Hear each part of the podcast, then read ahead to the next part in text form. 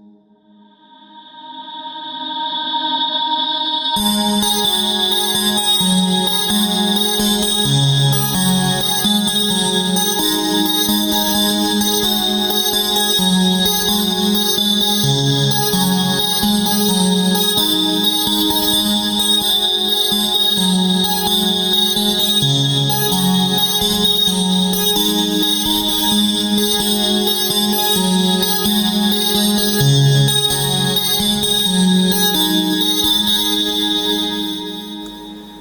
Bienvenidos a otro podcast sin relevancia. Mi nombre es Bernardo Galván y el día de hoy hablaremos de un tema que va de continente a otro, no solo en forma humana, también en pensamiento. Para este tema contacté con mi compañero Luis Andrés González. ¿Cómo estás? Hola, ¿cómo estás? Muy bien. ¿Cómo te ha ido? ¿Cómo, ¿Cómo te va? Muy bien, muy bien. Estoy muy emocionado, la verdad. Muchas gracias por invitarme y pues aquí estaremos platicando un poco de, de experiencias y pensamientos y así. claro que sí, claro que sí. Ok, vamos a empezar el tema.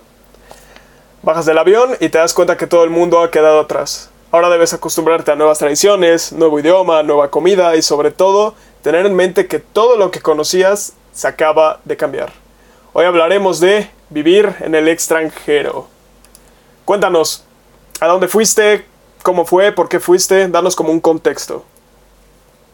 Bueno, pues yo eh, fui a vivir por eh, intercambio académico a Corea del Sur, específicamente en Seúl, este, la ciudad capital.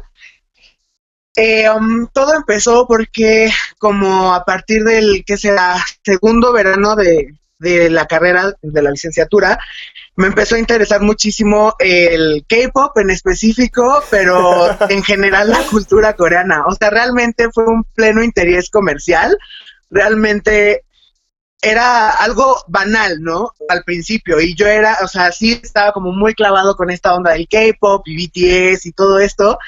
Y de repente, pues se me ocurrió que era también un buen tema académico que me gustaba un buen. Y entonces empecé a investigar y se me hizo súper bonito y empecé como como a estudiar también coreano, dije como, ah, es un idioma bonito, suena bonito, no sé, como que y además sentí que era como un área de oportunidad porque no mucha gente está interesada en, en Asia en general y en particular en Corea. Entonces yo dije, es una gran oportunidad. Mucha gente no pide este tipo de lugares para irse a intercambio y yo dije, bueno, chicle y pega, me voy a Corea y pues ya, lo solicité mi intercambio, pedí ir a Corea y me dieron mi intercambio a Korea University y pues ya estaba en, o sea, en menos de cinco meses ya estaba yo en Seúl disfrutando de una vida completamente diferente. ¿Qué carrera estás estudiando? Estudio relaciones internacionales. O sea, ah, efectivamente es parte. Eh, ajá, exacto. El intercambio era parte de lo que iba a hacer, ya sabes. Ajá. Entonces, pues ya de eso, como que justamente algo interesante es que Corea del Sur tiene muchas particularidades ah, interesantes para un internacionalista como yo, porque tiene mucho de lo que llamamos diplomacia cultural, lo que él es justamente esto, ¿no? Promocionar el K-pop, promocionar el Hallyu, que es como se le llama a la onda coreana. Este, pero además también ellos en teoría siguen en guerra. La guerra con Corea del Norte no ha terminado. Tienen presiones eh, políticas internacionales muy interesantes, pero al mismo tiempo son uno de los países que más está revolucionando la economía, la industria digital, eh, etcétera, ¿no? Hoy en día, ¿quién no tiene un Samsung? ¿Quién no? O sea, es la principal competencia del principal proveedor de teléfonos, que es iPhone, ¿no? Entonces, creo que es interesante. Corea tiene muchas particularidades que son muy interesantes para un internacionalista y además para mi tema en específico, que son cuestiones de género y demás, tienen como ciertas particularidades en Asia y en Corea en específico que también me llamaron mucho la atención y entonces yo dije, ah, pues está padrísimo, voy a ir allá. Ah, pues está súper bien. ¿Cuánto tiempo estuviste ahí? Estuve casi seis meses. Me fui en 18 de enero y regresé 16 de julio. Sí. Entonces fueron casi seis meses o seis meses. Sí, casi seis meses. No, pues estuvo súper intenso. Ahora, eh, cuéntanos, al momento de que, ¿cuál fue tu primera impresión cuando te dieron la noticia de que te vas para allá? ¿Qué tenías que preparar? ¿Cómo fue la primera impresión al momento de que llegaste? Cuéntanos como todo ese proceso. Pues primero que nada, o sea, todo empezó porque mm, mi mejor amiga era es ya era, era fan del K-pop y fue la que ella, la que me introdujo a mí al K-pop, ¿no? Entonces, o sea, literalmente yo, no, o sea, fue, como un momento muy extraño porque de inicio, o sea, yo, yo estaba esperando los resultados con mucha ansiedad porque sí me quería ir, o sea, era como lo que ya de verdad quería, ¿no? Entonces estaba yo un día, de hecho, en la escuela estaba en clase de francés, ni siquiera de coreano, estaba en otra cosa completamente diferente. Estaba en clase de francés y una de mis compañeras me dijo como, oye, tú también aplicaste para intercambio, ¿verdad? Hay que checar, ya salieron los resultados. Y yo le dije, ah, no manches, vamos a ver. Checo los resultados y le digo, no manches, me voy a ir a Corea, creo. Y me dijo, ¿qué? Y le dije, sí, no manches. Y me dijo, no manches, yo me voy a ir a Hungría fue un momento así de que literal paramos la clase de francés y nos salimos a llorar. Fue todo un desastre, o sea, de verdad. No sabíamos ni qué decir, o sea, decíamos como, no manches, ¿y ahora qué se hace? O sea, estábamos en un shock muy cañón porque yo decía, estoy perdiendo mi tiempo, no perdiendo mi tiempo, porque al final, pues es otro idioma que me gusta, pero yo decía, estoy perdiendo tiempo en clase de francés, necesitaría estar aprendiendo coreano en, este momento, porque además, o sea, lo que ya había aprendido, pues era si acaso a leer las letras, pero nada más, ¿no? Entonces yo decía, no, estoy perdiendo mi tiempo, tengo que hablar con mamá, tengo que hablar con mi mejor amiga. Entonces lo primero, curiosamente, antes de hablar con mi mamá fue hablar con mi mejor amiga y le dije como, ¿qué crees? Me voy a Corea. Y ya, pues emoción absoluta. Luego hablé con mi mamá y mi mamá así de como, ah, ok, pues me avisas qué tengo que hacer. Y yo, ah, sí, ok. Y ya. y ya, o sea, en general, o sea, fue un shock muy grande. Yo pensé que no me iba a ir porque además yo no, o sea, yo era, digamos, mm, de los más chicos que se iban porque te puedes ir a partir de sexto semestre porque aplicas en quinto, en el caso de mi carrera, que son el 50% de los créditos. Entonces, yo me iba a ir en sexto, es la primera generación que se puede ir, ¿no? O sea, el primer momento en el que te puedes ir. Y yo juré que no me iba a ir, yo juré que me iba a tener que esperar hasta séptimo, octavo, ¿no? Y pues nada, o sea, en ese momento me enteré que me iba, yo estaba en shock, no sabía ni qué decir, no sabía qué hacer fue todo un asunto y pues ya de ahí pues comenzó la aventura porque pues empezamos con reuniones sobre qué era lo que significaba irse, cómo nos iban a dar el dinero, este, a dónde iba a ir a estudiar, dónde iba a vivir, etcétera, etcétera. Todo lo que iba, todo lo que iba preparando, yo la verdad es que también me tuve que preparar así como en friega, porque al mismo tiempo estaba yo preparando un evento en el Senado, ¿no? Ajá. Entonces, yo estaba preparando un evento en el Senado y yo no tenía cabeza para hacer lo de mi intercambio. Entonces, a la hora que termino el evento del Senado, el evento en el Senado fue los primeros días de enero, y le digo a mamá, mamá, me voy en un mes a Corea, no tengo nada listo, nada, absolutamente nada. Entonces, no pude estudiar más coreano, no pude preparar qué maleta, que, o sea, nada, nada, nada, o sea, yo estaba en blanco.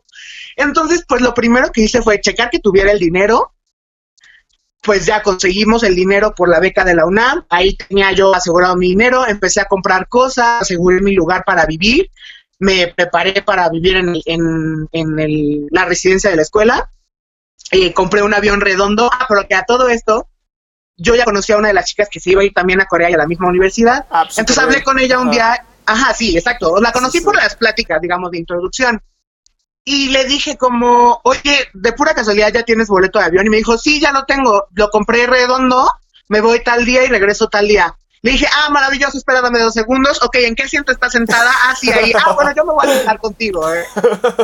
Y, ella así con su obviamente ella tenía cara de no estoy entendiendo qué me estás diciendo y le dije, ah sí, ya compré mis boletos, me voy sentado junto a ti, espero que no tengas problema. Y literal ella así de, no te conozco, ¿de qué me hablas? Y yo, ah, no importa. sí, exacto. No, o sea, yo, si yo hubiera recibido esa llamada, yo hubiera sido como de, güey, qué odo, qué extraño, ayuda, Stranger Danger. Pero no, o sea, ella lo tomó bastante bien. Entonces, este, um, pues nada, o sea, literal fue a arreglarnos entre ella y yo, porque también ella iba a vivir en los dormitorios, nada más que los dormitorios son separados de hombres y mujeres. Entonces, este, pues ella iba a dormir en otro edificio, pero literal nos arreglamos todo juntos, arreglamos cómo llegar al campus, que fue toda una aventura también. Sí, me imagino. Entonces, este, porque llegué antes, ¿no? O sea, haz de cuenta que te ponen una fecha en la que te pueden ir a recoger los compañeros de la escuela. Ajá. Pero nosotros queríamos llegar antes.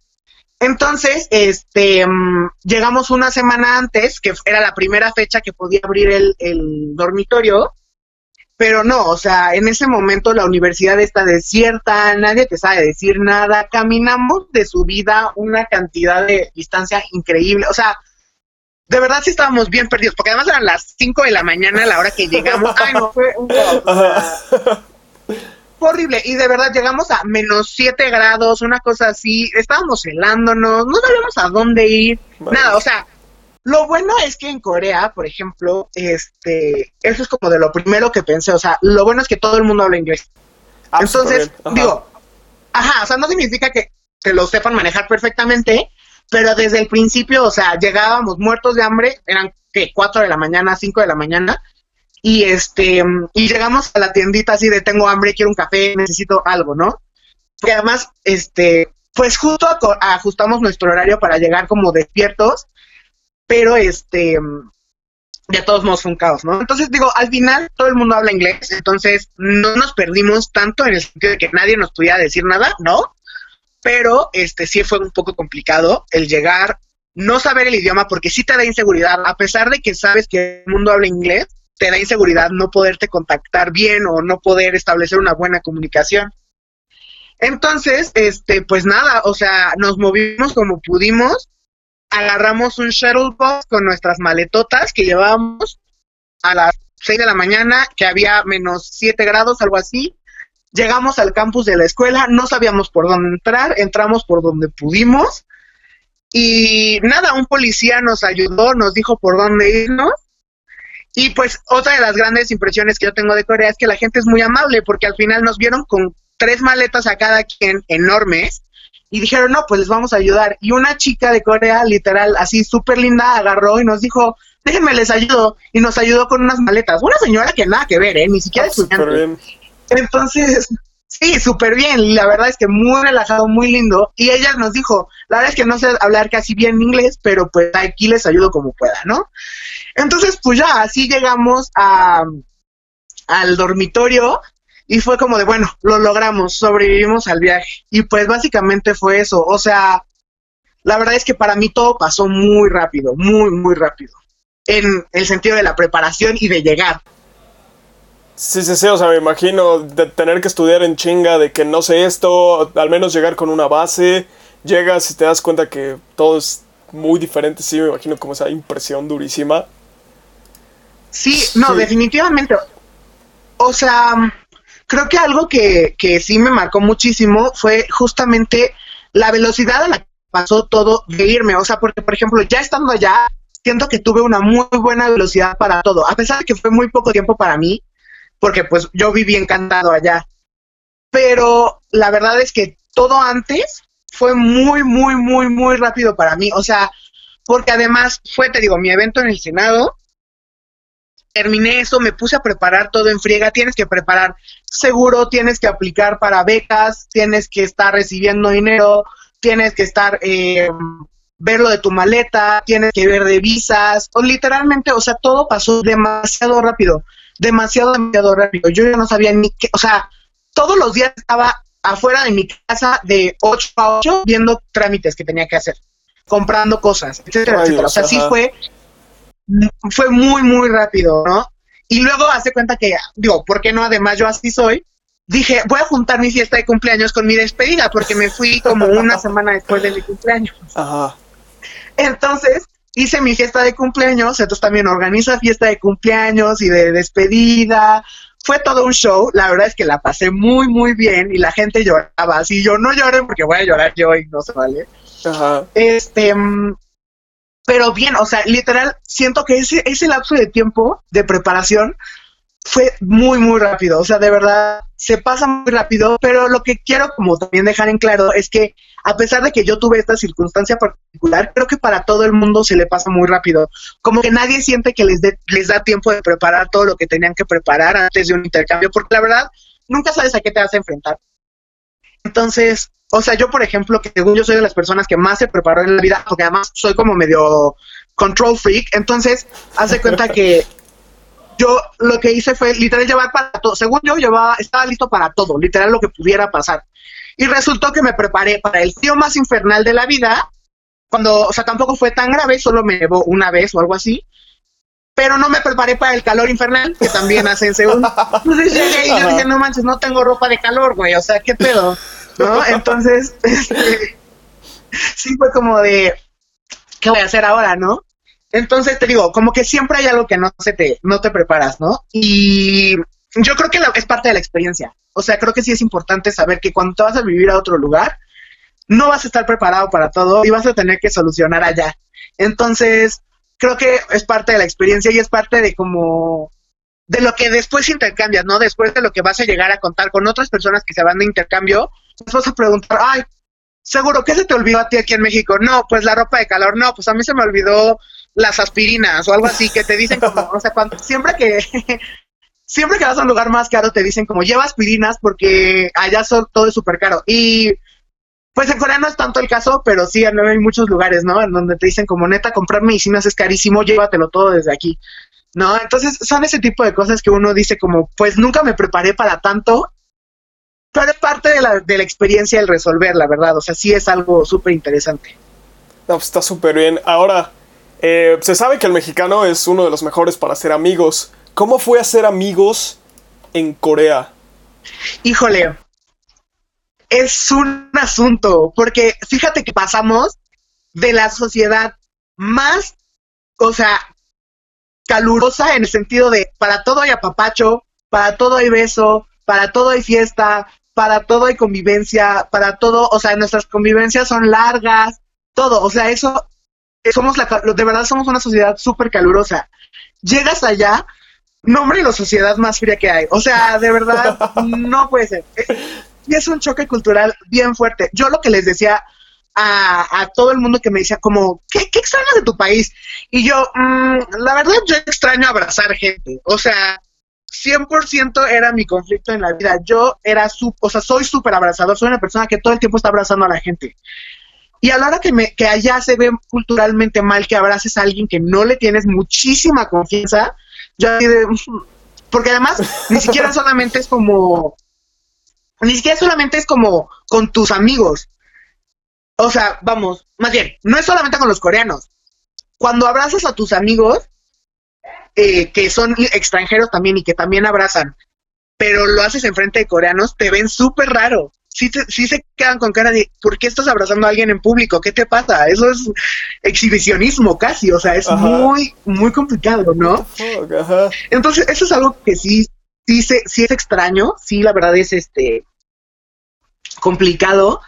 Otra cosa es que, este, y además creo que es una de las cosas que tenemos nosotros los mexicanos para ser amigos, ¿no? El ser siempre tan, como, nunca ver a nadie tan lejano. El mexicano siempre va a ver a la siguiente persona como su amigo. Nunca, nunca va a haber error con eso.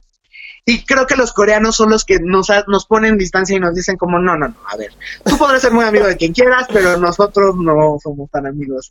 Entonces, o sea, creo que ahí está la diferencia cultural más grande y por lo que no nos es tan fácil a cualquier mexicano hacer tantos amigos coreanos en Corea como lo haríamos con cualquier otro tipo de sociedad. Porque pregúntanos, por ejemplo, semana uno, antro con latinos.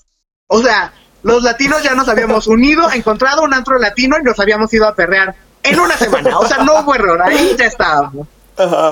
Entonces, la verdad es que ya, o sea, los latinos sí nos unimos cañón en un segundo. Y ya luego, corte A, se nos unieron los gringos. Entonces, o sea, literal, ya, segundo dos, ya estaban los estadounidenses bailando con nosotros. Segundo tres, los europeos. Segundo cuatro, los africanos. Pero los asiáticos sí son un poco complicados. Entonces, en ese sentido, sí es como, empieza a darte cuenta de la diferencia que por más que el mexicano es buenísimo para hacer amigos, el coreano siempre es bastante reservado. Entonces ahí siempre va a haber una barrera. Lo bueno es que incluso cuando eres una persona tan abierta, tan calurosa, los coreanos lo empiezan a percibir y se te empiezan a acercar más que a otras personas. Entonces, pues a pesar de que como que como mexicanos sientes que te tarda, bueno, yo por lo menos sentí que me tardé muchísimo en hacer amigos, muchísimo, coreanos por lo menos. Los coreanos sienten y también nos dimos cuenta de que con los latinos se acercaron mucho más rápido que con cualquier otra persona, lo cual es una maravilla, la verdad. Sí, sí, sí. Entonces, la verdad es que sí es un asunto, pero efectivamente este seguimos teniendo esa habilidad y eso nunca falla. Sobre todo también porque los coreanos son mucho de beber socialmente. el alcohol es parte de su vida. Entonces, como que una coincidencia cultural, dijimos como, ah, joya, ya, o sea, los mexicanos también bebemos todo el tiempo.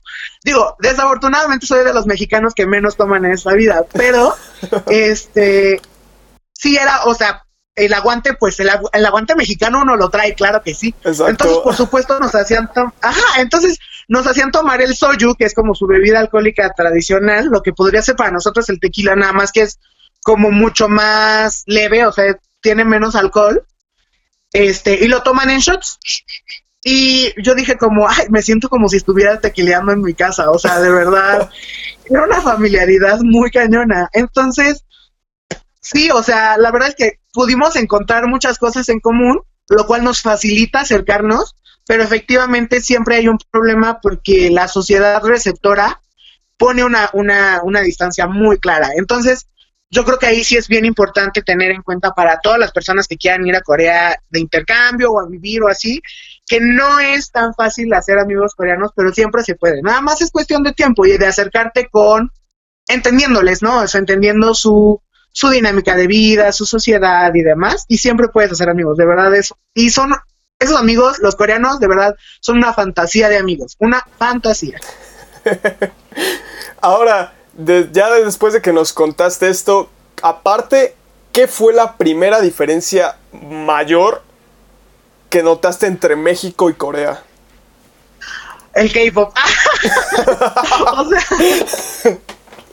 no, es que, mira, te voy a decir, o sea, siendo serios, yo digo, a lo mejor fue como una de las cosas que más me impactó a mí porque yo fan, pero, o sea, una de las cosas que sí me llamó la atención es que llegué y segundo uno, pósters de K-pop, música de K-pop, o sea, todo era como muy nacional, ¿no? Y como que en México ni siquiera estás acostumbrado a ver a tanto así como pósters de famosos o así, pues como que no sé, es más extraño o por lo menos no se ve tan seguido como allá que en todos lados hay. En todos lados hay un idol coreano promocionando algo, en todos lados, desde el aeropuerto. De hecho, o sea, uno de los primeros anuncios que tienes en, en, en el aeropuerto bajándote es este, un actor que promociona un casino. Entonces, digo, curioso, porque además los coreanos no pueden ir a apostar a casinos, es algo chistoso. Oh. El, casino solo es para extranjeros. Sí. ok, está bien. es así. Mira, yo no me meto con eso. Entonces, el punto es que, o sea, yo decía como ya, o sea, segundo uno, muchísimas diferencias. Uno, los coreanos no pueden ir a casinos. Dos, todo es K-pop. O sea, sí hay mucho de esto. Y pues ya, yo creo que la tercera diferencia, o sea, pasando de como yo y mi fandom, es este mm, que son muy ordenados. Muy ordenado, muy limpio, muy rápido, todo. O sea, vamos, yo agarré el, camión, pues a lo mejor era un poco temprano, entonces, la parte, digamos, de carretera que, que, agarramos de Incheon, que es la ciudad en donde está el aeropuerto, a Seúl, a medio centro de Seúl, pues la carretera estaba vacía, pero una vez que llegas a la ciudad y empiezas a entrar a la ciudad, digamos, al literal al área metropolitana, tráfico. Entonces yo dije, bueno, hay similitudes, hay, hay diferencias, entonces, pues bueno, todo bien, o sea, la verdad es que no estuvo mal, pero este, pero sí, efectivamente todo se veía más limpio, todo se veía más ordenado, este, el idioma, el idioma también es algo muy impactante, o sea, la verdad es que la gente lo duda, pero a la hora que llegas a un lugar y ves todo en otras letras, incluso, sí dices como, uff, ¿a dónde me vine a meter? O sea, ahora sí, nada, o sea, sí es, sí, sí, sí es un, sí es un shock. Y el como pensar en ese tipo de cosas, verlo todo ya tan real, sí es un shock. Yo diría que es eso, o sea, para mí, los, las tres principales diferencias es, todo es que, o sea, literal, todo es muy nacional, todo es muy diferente, entonces lo notas mucho, eso con cuestiones de K-pop, pero se puede ver como con muchas cosas, incluso con la comida y demás, todo lo ves tan local que dices como, wow, la diferencia es muchísima. La otra es este tipo de cosas de que tienen reglas muy particulares, sociales y legales, muy, o sea, cuestiones que dices como, ¿por qué será esto así? Pero que después te las explican y dices, bueno, a lo mejor tienen un punto que sirve para su, su sociedad. ¿Podrías dar un ejemplo sobre alguna de ellas? pues por ejemplo, te digo, normas, o sea, como por ejemplo, en cuestiones legales, esto de que no pueden, no pueden ir a casinos es todo un asunto. Este, pero por ejemplo, otra cuestión es que cuestiones sociales, pues esto de no abrazar, saludar siempre es con reverencia, con distancia, no puedes, o sea, cuando haces tu reverencia y agachas la cabeza, eh, no puedes ver a la persona a la que le estás haciendo la reverencia. O sea, no puedes levantar los ojos mientras te agachas. O sea, a la hora de agacharte, tienes que bajar la cabeza, bajar los ojos y no ver a la persona hasta que la vuelvas a ver de frente. Y claro que el grado de la, la reverencia, pues es diferente de acuerdo a la edad. Es una sociedad muy basada en la edad.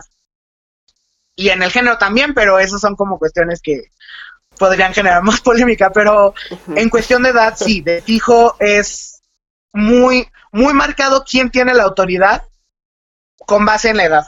Entonces, si tú te presentas con una persona de mayor edad, en primer lugar, por ejemplo, en coreano les tienes que hablar con otra terminación completamente diferente. El idioma cambia completamente. O sea, digamos que hay niveles de idioma, niveles de formalidad en el idioma y a las personas mayores les tienes que hablar mucho más formal, o sea, es otro nivel. Y a la hora que haces tu reverencia, literal ahí sí son 90 grados y de perdóneme por existir, así. Entonces, o sea, sí es, sí es este diferente para eso. Entonces, eso de que sea una sociedad tan basada en la edad, resulta choqueante. Los mexicanos tenemos también esto de que como a las personas mayores les tenemos respeto, pero como que viene más de un sentido de ternura, yo siento. Entonces, o sea, como que dices, ay, la señora mayor le voy a ceder mi, lugar. Pero cuando se trata de, por ejemplo, de que una señora mayor o un señor mayor te hace alguna majadería en el metro, tú no dudas en gritarle de regreso, ¿estamos de acuerdo? O sea, si te gritan, le gritas, ¿no? En México es mucho así. Este, digo, claro que depende de cada persona, pero en Corea, uy, no. O sea, en Corea te empieza a gritar un señor mayor y tú agachas la cabeza y lo escuchas y ni modo, ¿eh? Se te, se te acabó. pero digo, lo bueno es que con las personas extranjeras tienen como mucha consideración con eso, pero sí, o sea, sí es, se nota muchísimo, muchísimo, muchísimo. Son ese tipo de cosas a las que te tienes que ir acostumbrando. Otra, por ejemplo, es que ven súper mal que les trates de dar el asiento del metro. O sea, si vas sentado tú, y le dices a una señora mayor, oye, ¿no quieres sentarte? Bueno, no le dices, oye, ¿verdad? Porque, insisto, niveles de idioma. Pero le dices, disculpe, ¿quieres sentarse? No, no, para nada, ¿cómo crees tu lugar? Y yo, no, pero, o sea, yo se lo ofrezco, pues yo ya, ¿no?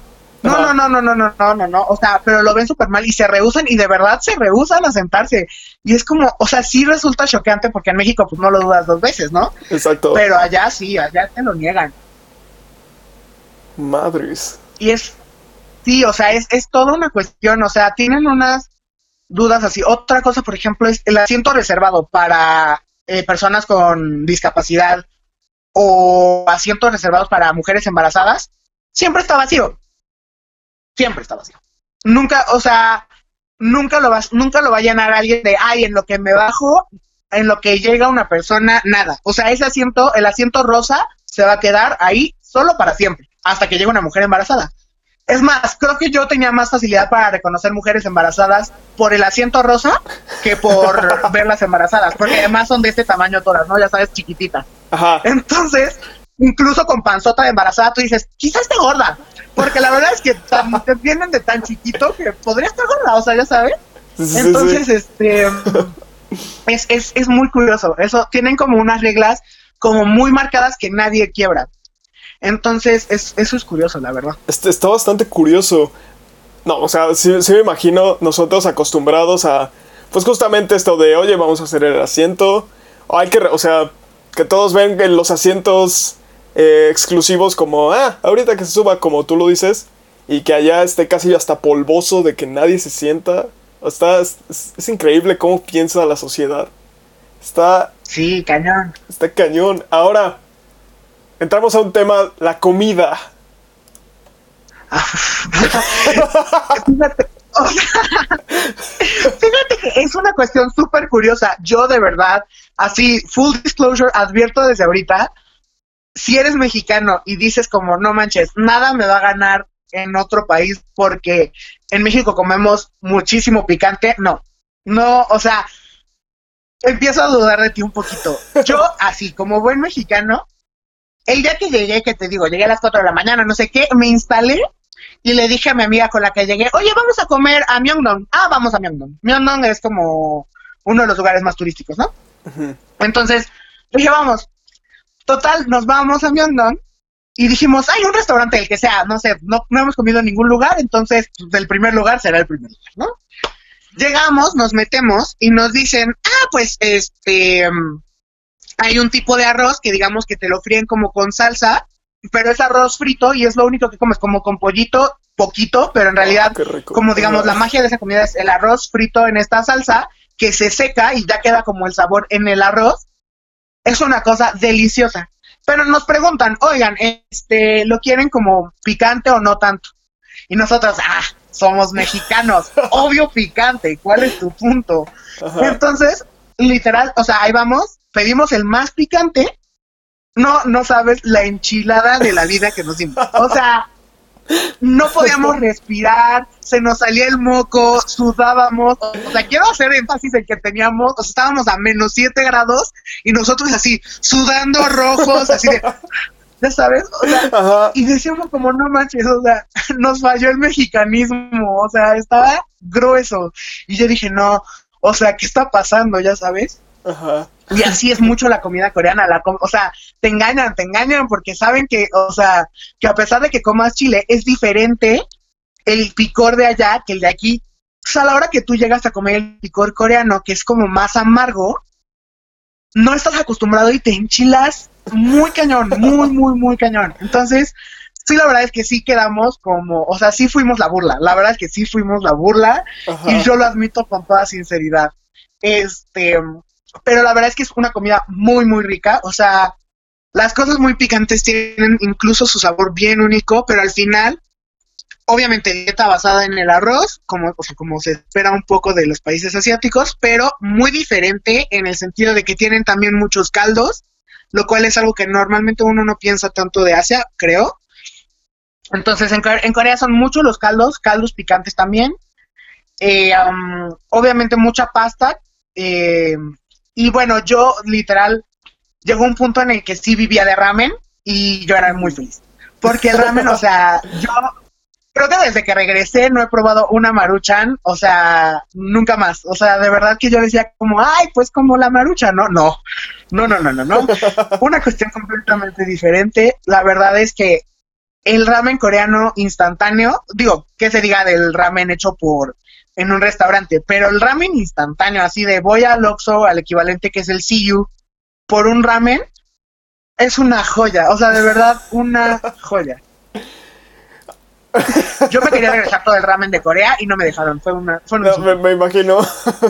Ahora, ¿qué fue lo primero en sentido de comida que extrañaste? Que dijiste, no hay aquí, no existe aquí. Los tacos. Uy, y los taquis fuego o sea, es que quiero decir algo. O sea, vamos, los tacos, mira, en Corea tienen una concepción del taco muy gringa. Entonces, o sea, te, ya sabes, típico que alguien te dice como, no manches, o sea, un coreano así, X, no manches, yo conozco un lugar de tacos mexicano.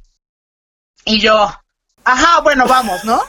Ahí vas, tú dices como esperanza así de que sea mexicano. Bueno, o sea, son tacos gringos que tú dices, no, arruinan todo. De los que no son tacos, ya son este tostada, así como feo. Ya son como tostadas, sí, o sea, no, no, fatal. La verdad es que no, no. En los únicos lugares en donde hay como, o sea, como de verdad taco de tortilla de maíz normal, es en la zona como más internacional que es Itaewon, pero son muy caros, muy, muy caros. O sea, una orden de tres tacos te podría salir en 200 pesos. Entonces, sí, no, no, o sea, impagable. Yo decía oh. como, no voy a pagar por eso, no va a pasar, no, no, me rehuso. Entonces, este, pues no, no literal, o sea, esos son los únicos lugares en donde podía haber tacos y lo extrañé muchísimo. Y allá, por ejemplo, las papas son casi dulces, o sea, las papitas como de, como lo que sería para nosotros sabritas, son casi dulces, o sea, literal, no, no, ahí sí no recomiendo las papas. Fíjate que las papas son de las pocas cosas que no recomiendo. Este, no son, o sea, ni siquiera saben salado, como aquí las papas saladas, como los rufles, por, ejemplo, el, queso, o sea, las papas de queso de allá, saben súper diferente, no saben rico, la verdad, o sea, yo no recomiendo. Pero, este, y obviamente papas picantes no se hable, o sea, eso no existe, es un concepto ajeno a ellos. Entonces, sí, es, la verdad es que sí extrañaba los taquis fuego muy cañón, muy, muy cañón. Fueron de las dos cosas que, más extrañé. ¿Sabes por qué no extrañé, por ejemplo, el tajín? Porque llevé, pero ah, hubiera extrañado el tajín. si te preparas y pues llevas todo. Sí, sí, no, no, no. Pues yo dije, bueno, el tajín lo puedo llevar porque no me ocupa tanto espacio en mi maleta, pero de eso, ok, o sea, insisto, no me podía llevar todos los taquis que yo me hubiera querido llevar. Exacto. Ahora, en tema de seguridad, inseguridad, en comparación, ¿cómo lo ves? Ay, no, una joya, una joya. O sea, yo creo que eso es de lo que más extraño de Corea. O sea, literalmente yo allá podía de que, no sé, por ejemplo, eh, estaba yo en la sala de estudio, que es como, allá es diferente la biblioteca a la sala de estudio, ¿no? Entonces ya son dos cosas diferentes. Yo podía dejar mi maleta, o sea, mi mochila con mi laptop y nada más llevarme un cuaderno y una pluma a mi salón de clase tomaba mi clase dos horas, regresaba y ahí estaba todo intacto. Y, o sea, pasaba, por ejemplo, los salones de estudio los tienes que reservar por tiempo, tu asiento. Entonces, pasaba que, por ejemplo, si yo se me acababa el tiempo, alguna vez se me llegó a acabar y no pasaba nada. O sea, literal, la siguiente persona llegaba, se sentaba y te decía, perdón, moví tus cosas. Y yo decía, ay, no, perdóname, se me hizo tardísimo, no sé qué. Y te decían, sí, ten cuidado pero ya ahí están tus cosas. Y no pasaba absolutamente nada, nada, nada, nada. O sea, una joya. Luego perdí mi tarjeta de débito. Y allá, o sea, pero la perdí. O sea, ahí sí fue de que la perdí. En la calle. Y yo así de, no manches, ¿no? O yo dije como, no, ya me van a sacar todo el dinero. Porque además en Corea, por ejemplo, esto de que firmar o el NIP en la maquinita de las tarjetas, no, hombre, para nada. O sea, nada, nada, nada, nada que ver. Entonces, yo dije, no manches, o sea, cualquiera que agarre mi tarjeta, pues la va a poder pasar en todos lados, ¿no? No, hombre, ¿quién la va a haber pasado? Nadie. O sea, yo le dije a mi amigo coreano, oye, ¿me ayudas a cancelar mi tarjeta? Porque pues es que no, no le vayan a cargar nada. Este, ah, porque era mi tarjeta de allá, o sea, la tarjeta coreana. Y este, le dije, ¿me ayudas a cancelarla? Porque no, no le vayan a sacar el dinero. Me dijo, ¿qué? ¿Sacar el dinero? ¿Cómo? Ya sabes, o sea, y yo sí de, como de, ¿de qué hablas? Ajá, exacto, y yo, no, o sea, necesito, o sea, necesito cancelarla. Y ya me ayudó a cancelarla, pero más, más que nada por el trámite de reemplazarla, porque al final nunca le sacaron ni un solo centavo, o sea, de verdad que es súper diferente ese tipo de cosas. Este, mm, otra cosa, a esta, a uno de mis amigos coreanos un día, este, se le perdió el celular, lo dejó en el metro. Literal, rastreamos el celular en el metro o sea, vimos que se movió tantito, dijimos qué raro. Entonces fuimos a buscarlo a donde estaba rastreado el celular y estaba en la oficina de cosas perdidas. Y yo, ¿qué? No manches. ¿Qué? O sea, yo le Y un celular. Literal, yo lo llevé porque yo era el que estaba rastreando su celular y yo le decía, es que no puedo creer que esté aquí. No lo puedo creer. Es que, es que al menos en México es un concepto que no existe. O sea, no, no, para nada. O sea, de verdad que no, no, no sabía yo qué hacer. Y yo dije como, no manches, o sea, de verdad no sabía ni cómo reaccionar. O sea, son cuestiones que son completamente diferentes. Y, o sea, un último ejemplo que también creo que vale la pena resaltar es que, por ejemplo, allá, en la zona de antros, el metro cierra como a las 12, una, dependiendo de la línea, dependiendo del día, etcétera, etcétera. Entonces, pues obviamente no te sales a las 12 del antro, estamos de acuerdo pero no vas a pagar un taxi ni de broma, porque un taxi, el más corto, te sale en 400 pesos. Y eso dividido, ya sabes, y tú dices, Ajá. O eh, prefiero no pagar eso. Entonces dices como, pues ya, first train, el primer tren sale a las 5 de la mañana, ¿no? No sabes, o sea, de verdad, hubo varias veces que yo decía, no manches, son cuatro y media, ya no aguanto porque ya literal llevo en el suelo, perreando hasta el subsuelo desde las nueve de la noche ya estoy un poco cansado, ya no puedo con tanto, estoy empapado de que yo, además yo estaba siempre sudado, ese es como mi personal trait. Entonces, o sea, yo decía como ya, o sea, ya no puedo, ya no puedo, ya no puedo. Sean cuatro y media, faltaba media hora a, que abriera el metro. Me dormía en la calle. O sea, salía y así, una esquinita y literal, ni siquiera yo era el único. O sea, ojalá fuera yo el único así que dijera, no manches, el pobre. No. O sea, literal éramos una pared de güeyes y mujeres también que estábamos así, hechos bolitas, durmiendo en lo que daban las cinco.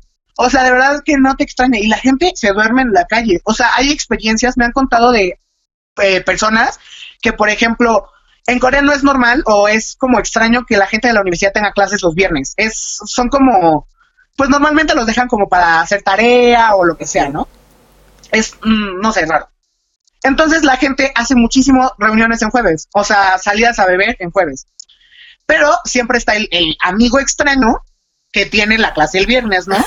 Entonces, típico que es el, amigo, el amigo que lo arruina todo, ¿no? Pero lo que pasa es que ya no pasa nada. Te vas a un antro cerca de la a un bar cerca de la escuela, bebes toda la noche, te duermes afuera de la escuela o en los en las áreas comunes de la escuela, lo que sea, despiertas y no haber pasado absolutamente nada, te metes a clase aunque huelas a lo que huelas, este, tomas tu clase y te regresas a tu casa ya el siguiente día. O sea, así. No manches, eso, está increíble.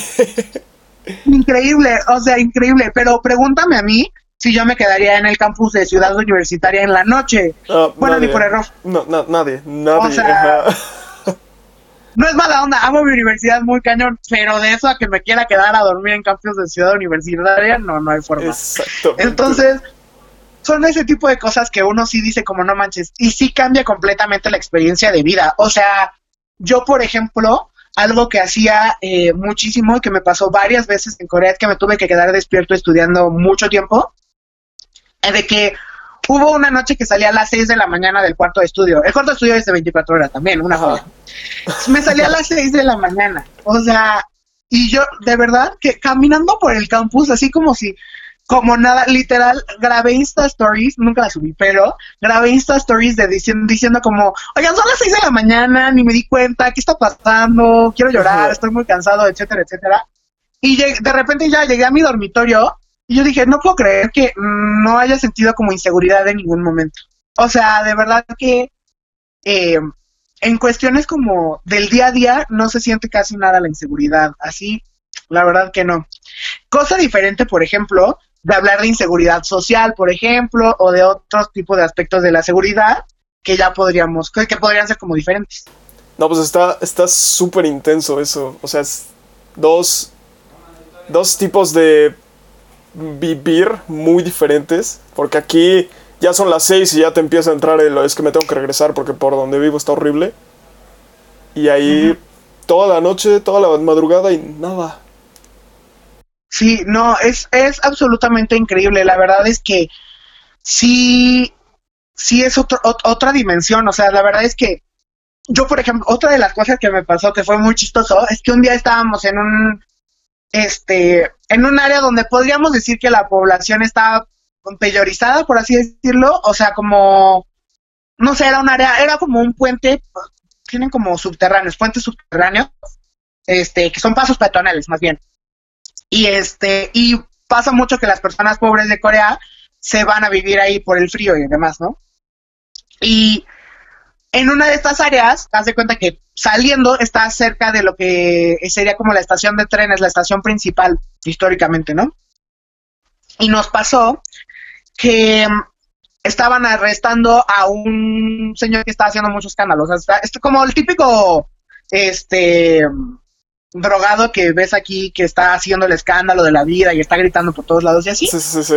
Pero que, o sea, aquí en México llega un policía y la puede, o sea, la superarma de todos y este les empieza o puede llegar a golpear al policía y demás y que tú dices como no más qué onda.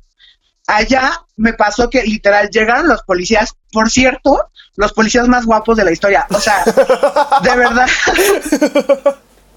de verdad, o sea, además no soy la única persona que lo dice, quiero comentarlo, o sea, no soy la única persona que lo dice. Y yo creo que tiene que ver con que muchas de estas personas son las que sirven el, eh, hacen el servicio militar en Corea que son como gente de nuestra edad, son muy jóvenes. Entonces, hay muchos jóvenes haciendo de servicio militar estar en, estar en la policía. Entonces, por eso los ves como tan guapos, porque son gente de tu edad y como en ese sentido, ¿no? Pero bueno, volvamos al punto. Okay. Llega el policía, le dice al drogadicto, oye, este, te vamos a tener que llevar porque no puedes estar haciendo esto aquí. Ah, ok, le puso las manos.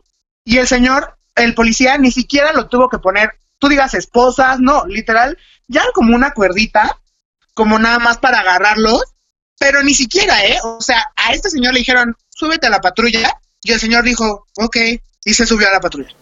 No. Y yo, ¿qué? O sea, así, ya, o sea, yo dije como, no manches, esto es otra concepción de lo que es la seguridad, muy diferente, muy, muy diferente. Cañoncísimo.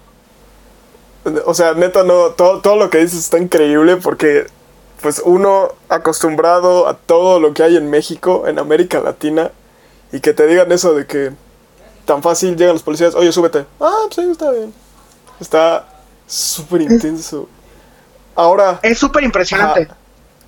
ahora, las compras ahí, ¿cómo son el sentido de vas a un lugar, cómo son las tiendas, qué tallas manejan? Ah, justo, eso es, justamente me agarraste así como en un área de peligro, porque yo, por ejemplo, la verdad es que, o sea, sí sufría. Yo, o sea, como un niño grande, pues la verdad es que sí tenía problemas para encontrar tallas. Este, y sí me pasó, por ejemplo, que tuve que comprar ropa más cara por ser, o sea, de mi talla.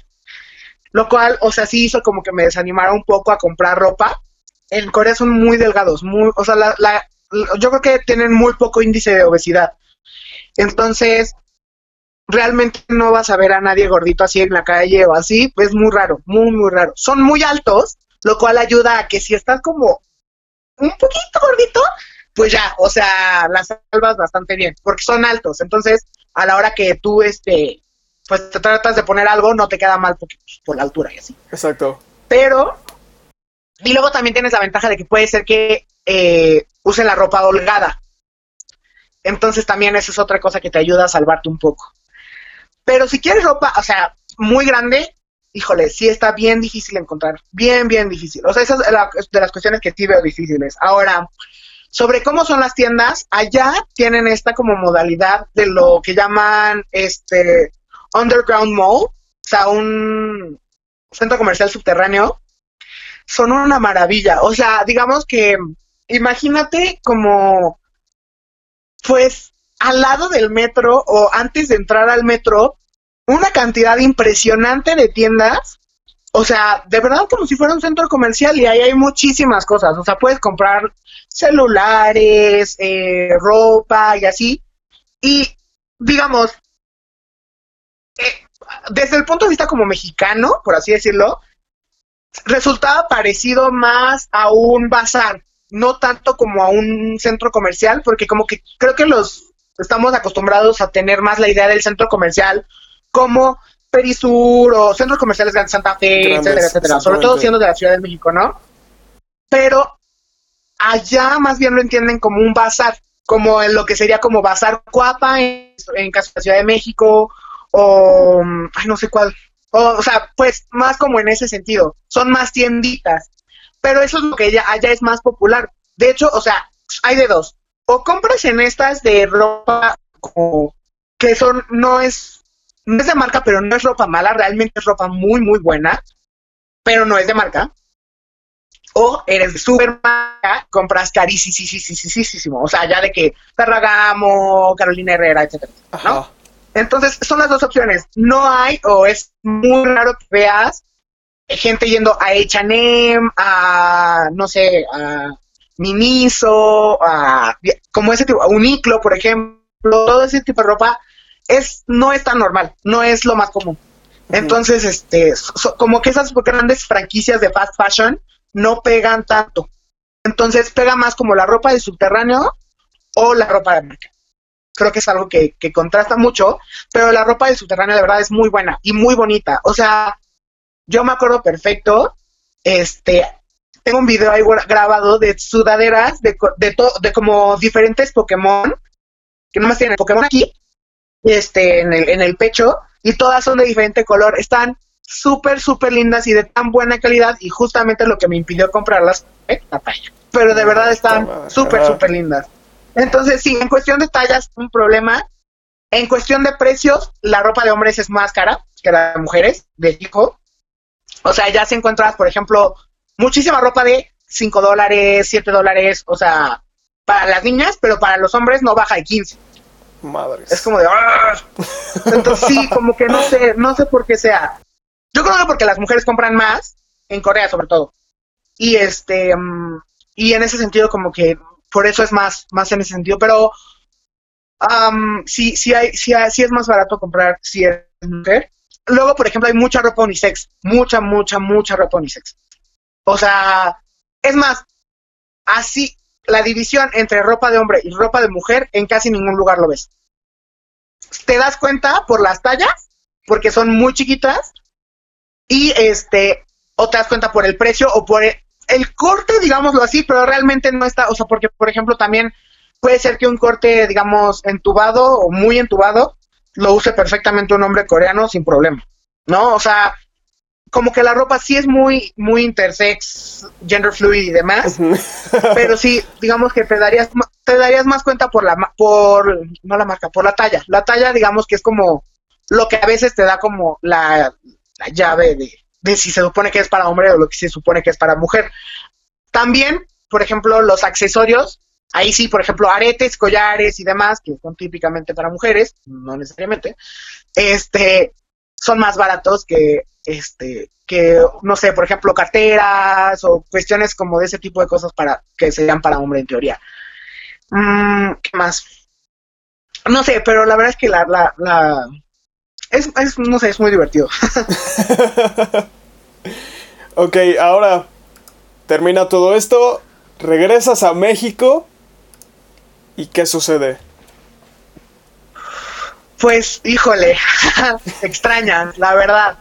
O sea, yo sí cambié muchísimo, o sea, sí te puedo decir que aprendí muchísimo de quién soy o sea, bueno, de entrada regresé con un tatuaje, ya sabes, o sea, ya de que así. Ajá. De que por cierto, ilegal, no sé, ya sabes, en Corea no te puede, en teoría, en teoría no puedes, no puede haber tatuadores. Te puedes tener un tatuaje, pero no puede haber tatuadores. Y a ti te valió. Ajá, exacto. A mí me valió. O sea, entonces, o sea, digo, son muy seguros, en realidad es, es muy curioso porque son muy seguros, todo es muy limpio y demás. Pero este, los coreanos, o sea, casi nunca se tatúan, casi, o sea, es muy raro. Porque estaba súper mal visto, obviamente.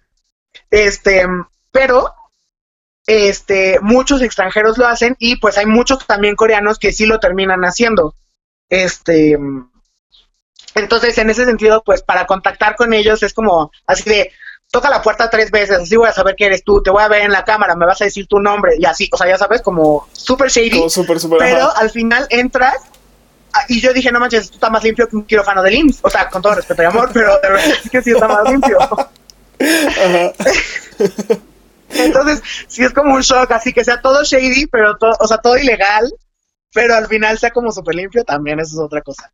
Este, pero sí, o sea, yo literal cambié de que desde que me puse un tatuaje, desde que me di cuenta de cómo se viven como diferentes tipos de masculinidades en otros en otras latitudes del mundo, es, o sea, muy curioso que vas a una, una sociedad que sea muy machista y muy homofóbica al mismo tiempo que visualmente y en muchos aspectos es super gender fluid, super, este, o sea, hombres con maquillaje, con aretes, con, o sea, ¿sabes? Y que son como muy amables, pueden ser muy cute, etcétera, etcétera. Como ese tipo de contrastes, la verdad es que sí, cambió mi forma de ver como completamente, este, pues los roles de género, por así decirlo. Entonces, o la construcción de masculinidades, que es como más mi tema, entonces la verdad es que sí cambió mi vida para siempre. Pues también viajé a otros lugares, entonces me di cuenta de que el mundo es muy grande, muy, muy grande. Mm, ¿Qué más? Pues no sé, regresé una persona cambiada, ¿no? La verdad es que sí, aprendí responsabilidades, aprendí a manejar mucho más dinero, eh, etcétera. O sea, son, son un montón de cambios que uno vive, que cuando uno llega aquí y vuelve a la normalidad, ya ahora se siente como pez en el agua en su propio país, en su propia casa, ¿no? Entonces, es difícil, pero la verdad es que sirve como motivación. ¿Por qué? Porque ya viste, uno, lo que puedes lograr, ¿no? Entonces ya sabes que te puedes ir de intercambio, lo cual siempre es una ventaja. Dos, siempre te hace sentir importante que tu mamá, tu profe, tú lo que sea, diga como, ay, ya conocen a Luis Andrés, se fue de intercambio. O sea, ya sabes, como que siempre te da como un, ay, qué lindo. este, también está como súper padre el ya tener diferentes perspectivas, te apunta siempre hacia algo que vas a querer estudiar, vives una cantidad de experiencias que sí te cambian mucho y pues sirve como motivación para lo siguiente, ¿no? O sea, en mi caso, a lo mejor yo quiero hacer una maestría en Corea o simplemente regresar de vacaciones o lo que sea, ¿no? Pero uno ya sabe a dónde va, por qué, si le gustó o no le gustó y cuáles van a ser estos aspectos, ¿no? Entonces, creo que es algo que, que sí te cambia muchísimo y que sí, sí es, no sé, es, es cambia tu vida completamente y pues hasta el nivel de querer regresar para siempre, ¿no? Entonces, sí es algo a tener en cuenta. Mm, o sea, alguna vez mi mamá me dijo como, ay, no puede ser que toda la gente se deprime cuando regresa de intercambio. Y yo le decía, pues es que mamá, o sea, la verdad, fuera de todo, o sea, aprendes a amar el lugar a donde fuiste y regresar cae en shock, o sea, vuelves a un shock de, esta era mi vida normal, ¿no? ¿Y cómo voy a hacer, si te la pasaste bien en tu intercambio, cómo voy a hacer para volver a esa vida que tanto me gustó? Y si no la pasaste bien, ¿cómo voy a hacer para como entender que mi vida me gusta más aquí o demás, ¿sabes? O sea, siempre hay diferentes perspectivas para diferentes personas. Rayos. Pues nada, o sea, sí, no, o sea, y bueno, y yo ya obviamente, pues allá fueron mis primeras clases formales de coreano, ya regresé aquí a aprender coreano, a seguirme preparando, a ver si me puedo certificar para irme de, de maestría, etcétera, etcétera. O sea, son ese tipo de cosas que empiezas a motivarte más al saber dónde está tu objetivo y al ya conocer tu objetivo, ¿no? Entonces, siempre es algo súper bonito y yo creo que, que es algo que te cambia por completo la vida, vivir en otro lugar y, y vivir de otra forma, ¿no? Completamente, este, yo lo recomiendo muchísimo, sobre todo porque a lo mejor mucha gente diría como, ah, me encanta el intercambio, me encanta estar en bla, bla, bla, bla, pero no me iría a vivir ni de loco, ¿no? mucha gente, por ejemplo, de la que conozco, me dicen, me encantó, o sea, de los que conocían el intercambio, me dijeron, me encantó Corea, pero no vuelvo a ir para vivir. Porque dicen, o sea, el choque cultural, por ejemplo, la comida, etcétera, etcétera, no es lo mío. Y en mi caso, pues nada que ver, ¿no? En mi caso, este, pues ya me enamoré. Pues muy bien, eso me agradó bastante. Justamente a toda la gente que nos escucha, le acabas de abrir la cabeza en un sentido bonito de justamente pensar en apuntar alto y pues justamente darse cuenta de todos estos cambios y que no está mal cambiar a veces. Sí, no, de hecho, o sea, yo creo que aquí un importante mensaje que sí me gustaría dar es como siempre ábranse la mente a nuevas oportunidades y siempre confíen en que pueden ir a donde quieran. O sea, yo de verdad era el lugar que más quería ir en ese momento y ahora va a ser el, el lugar a donde más quiero ir todavía y lo voy a alcanzar y lo pueden alcanzar y ya lo alcancé una vez, entonces lo puedo seguir haciendo. Y ya de ahí conocer, y sea mala o buena la experiencia, siempre se aprende algo y se aprende mucho. Entonces, yo creo que sí es como algo que quiero decir, como se puede lograr, logrenlo, háganlo, vivan otras cosas y ya después, pues de la experiencia se va a aprender algo y podemos ver qué sigue o qué no sigue. Exactamente, me, me agradó eso. Pues bueno, muchísimas gracias por haber aceptado esta llamada. ¿Dónde te puede seguir la gente que nos escucha? Ah, pues básicamente en Instagram es donde estoy más activo, es arroba luisin97 y en Twitter como arroba luisandrés. GG. Ok, a mí me pueden seguir como otro podcast sin relevancia en Facebook. Todavía no tengo Instagram. Pueden encontrar este podcast en Spotify, en Google, Google Podcast, Apple Podcast, en la mayoría de las aplicaciones de podcast. Y también en YouTube por si no les gustan estas aplicaciones. Igual, en todo encuentran como otro podcast sin relevancia. Y pues a mí me siguen como Bernardo Galván Bolio en todas las redes. Pues bueno, Muchísimas gracias. Con esto acabamos. Oye, estuvo, estuvo, estuvo súper cool, ¿eh? Estuvo muy intenso. Muchas gracias. Claro que sí. Muchas gracias. O sea, la verdad es que me preocupa a veces el hecho de que hablo muchísimo y yo así de fuck, tengo que No, relajarme. Está súper bien, está súper bien eso. Está súper, súper bien. Ah, qué bueno, qué bueno, te- qué bueno que te gustó y pues ojalá sea interesante para todo el mundo. O sea, a mí me gustó, o sea, es muy interesante ver esto de cómo son, cómo es la diferencia de México a otros países. Entonces ya voy a programar para que se suba. Al momento de que se suba, literalmente yo te mando todo. Se suben todos los viernes. Así que te mando todo, te mando esto para que compartas y todo y cosas así. Pero neta estuvo súper intenso. Por eso voy a compartir mis- muchas, muchas gracias. Wow. Ojalá, ojalá tenga buen rating. Sí, yo digo que ¿Está para mañana? No, este es dentro de